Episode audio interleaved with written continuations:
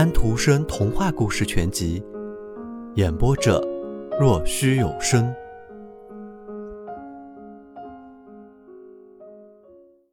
冰姑娘一，小鲁迪。让我们去瑞士游历一番，让我们在这秀丽山国里四处看看，那里树木沿着陡峭的石壁生长成林。让我们爬到那些闪光的雪地里，再下到绿草地。河流小溪匆匆流过这片草地，就好像害怕时间不够，来不及流到海里消失掉似的。太阳烘晒着深谷，也烘晒着高处那些厚实的积雪。积雪年复一年的融化，结成了闪闪发光的冰块，变成声势浩大的雪崩。形成有尖峭冰块的冰川，在小小的山城格林德尔瓦尔德旁，两个宽宽的山峡，恐怖号角和晴雨号角的下面，便有两片这样的冰川，看去十分奇异。于是到了夏天，便有许多许多的外国人从世界各地赶到这里来。他们翻过白雪覆盖的高山，爬下深谷，接着他们还要往上爬好几个小时。他们往上爬的时候，山谷变得更加的深邃；他们往下瞧，就好像是从气球上往下瞧一样。身前往往垂挂着云朵，厚实沉重，就像是一道道围绕着山间的烟幔；而在散布着许多深褐色木屋的山谷之中，则还有一丝阳光在闪耀，把耀眼的绿景中的一片托出，看去它就像是透明的一般。下面的水湍急流过，发出嗖嗖飒飒的声音；前面的水涓涓淌下，发出清脆的响声，看去宛如从山上飘下的一条摇曳的银带。上山的路的两侧有一些木屋，每所木屋都有自己的一个种土豆的园子，这是必须的，因为屋里人口很多，这里满是孩子，他们的嘴都很能吃。孩子们从家家户户屋里涌出，围着经过的旅客。这些旅客或是步行，或是乘车。这群孩子全都做生意。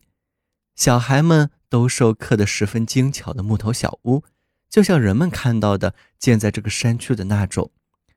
不论是下雨还是晴天，孩子们都带着他们的商品蜂拥而来。二十多年前。有一个小男孩时常站在这里做生意，但他总是离开其他孩子远远的，脸上的表情很严肃，双手紧紧地拿着自己的木盒子，好像不肯放手似的。而正是他那严肃的表情和孩子的小小年纪引起了人们的注意，他被叫了过去，常常也是他做的生意最好，他自己也不明白是什么缘故。山的高处住着他的外祖父，这些精巧可爱的木房子是他雕出来的。上面起居室里有一只旧柜子，里面装满了这一类雕刻出来的东西，其中有胡桃夹子、刀子、叉子，以及刻了美丽的树木花草和奔跑玩耍的羚羊的木盒，能使孩子们高兴的东西应有尽有。这个小孩，人们叫他鲁迪。却更喜欢用渴望的神情看着屋梁下面挂着的一支老枪。他的外祖父答应，他可以得到它，不过得先等他长大，身体结实，能使用它的时候才行。尽管孩子还这么小，他却已经开始在牧放山羊了。如果说能够和这些羊一起爬，便能够成为一个好的牧羊人的话，那么是啊。鲁迪便是一个好牧羊人了，他甚至比羊爬的还要高一些。他喜欢爬到树梢上去翻鸟窝，他非常大胆，非常勇敢。但是，只有他站在汹涌的瀑布旁，或者在他听到雪崩的声音的时候，你才能看到他脸上绽出笑容。他从不与其他的孩子一起玩耍，只有在外祖父派他下山去做买卖的时候，他才和他们在一起。而鲁迪并不太喜欢这样，他更喜欢去爬山，或者和外祖父坐在一起，听他讲古时候的故事，或者讲他的老家梅林根一带的人的故事。梅林根的人并不是当地的原始居民，他这么说，他们是迁来的，他们从老远的北方迁来，北方住着他们的族人，叫做瑞典人。知道这么些东西，真是知识丰富了。这一点他很了解，但是他还从另外的交往中得到更多的东西，从家里的畜类那里学到本领。有一头很大的狗，叫阿约拉，鲁蒂的父亲遗留下来的。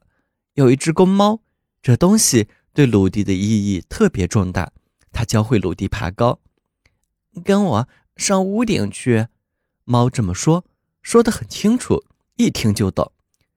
一个人还是个孩子，还不会讲话的时候，是非常能懂得鸡呀、鸭呀、猫呀、狗呀的话的。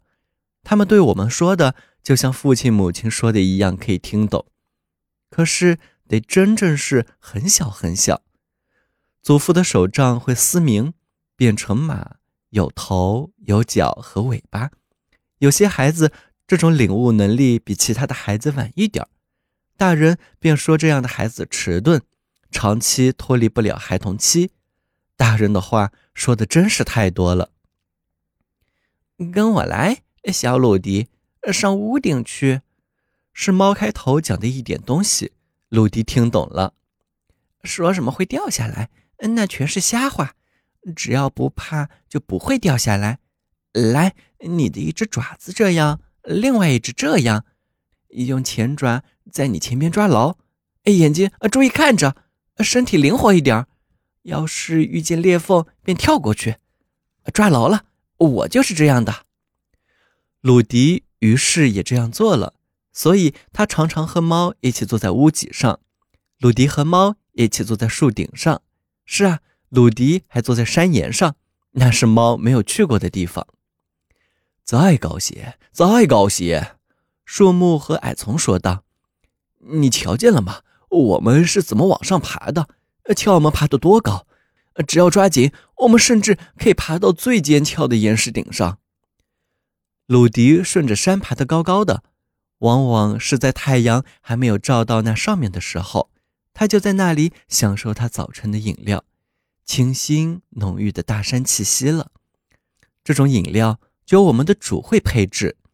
人类看到了配置说明，上面写的是大山花草的清新芳香，大谷中的昼夜流兰香和百里香，悬垂在天空中的云朵把一切浓郁的气息吸了进去。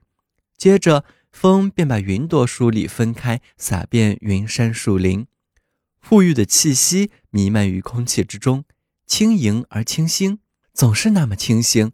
这便是鲁迪的唇影。太阳的光线，太阳传播幸福的女儿，亲吻着她的面颊，眩晕在诱惑，但却不敢接近。外祖父屋子上的燕子，至少有七窝燕子。飞上来到他的羊群的身边，唱着：“我和你，你和我。”他们把家里的祝福带了上来，甚至有家中唯一的两只禽类，那两只母鸡的祝福。可是鲁迪却跟这两只母鸡合不来。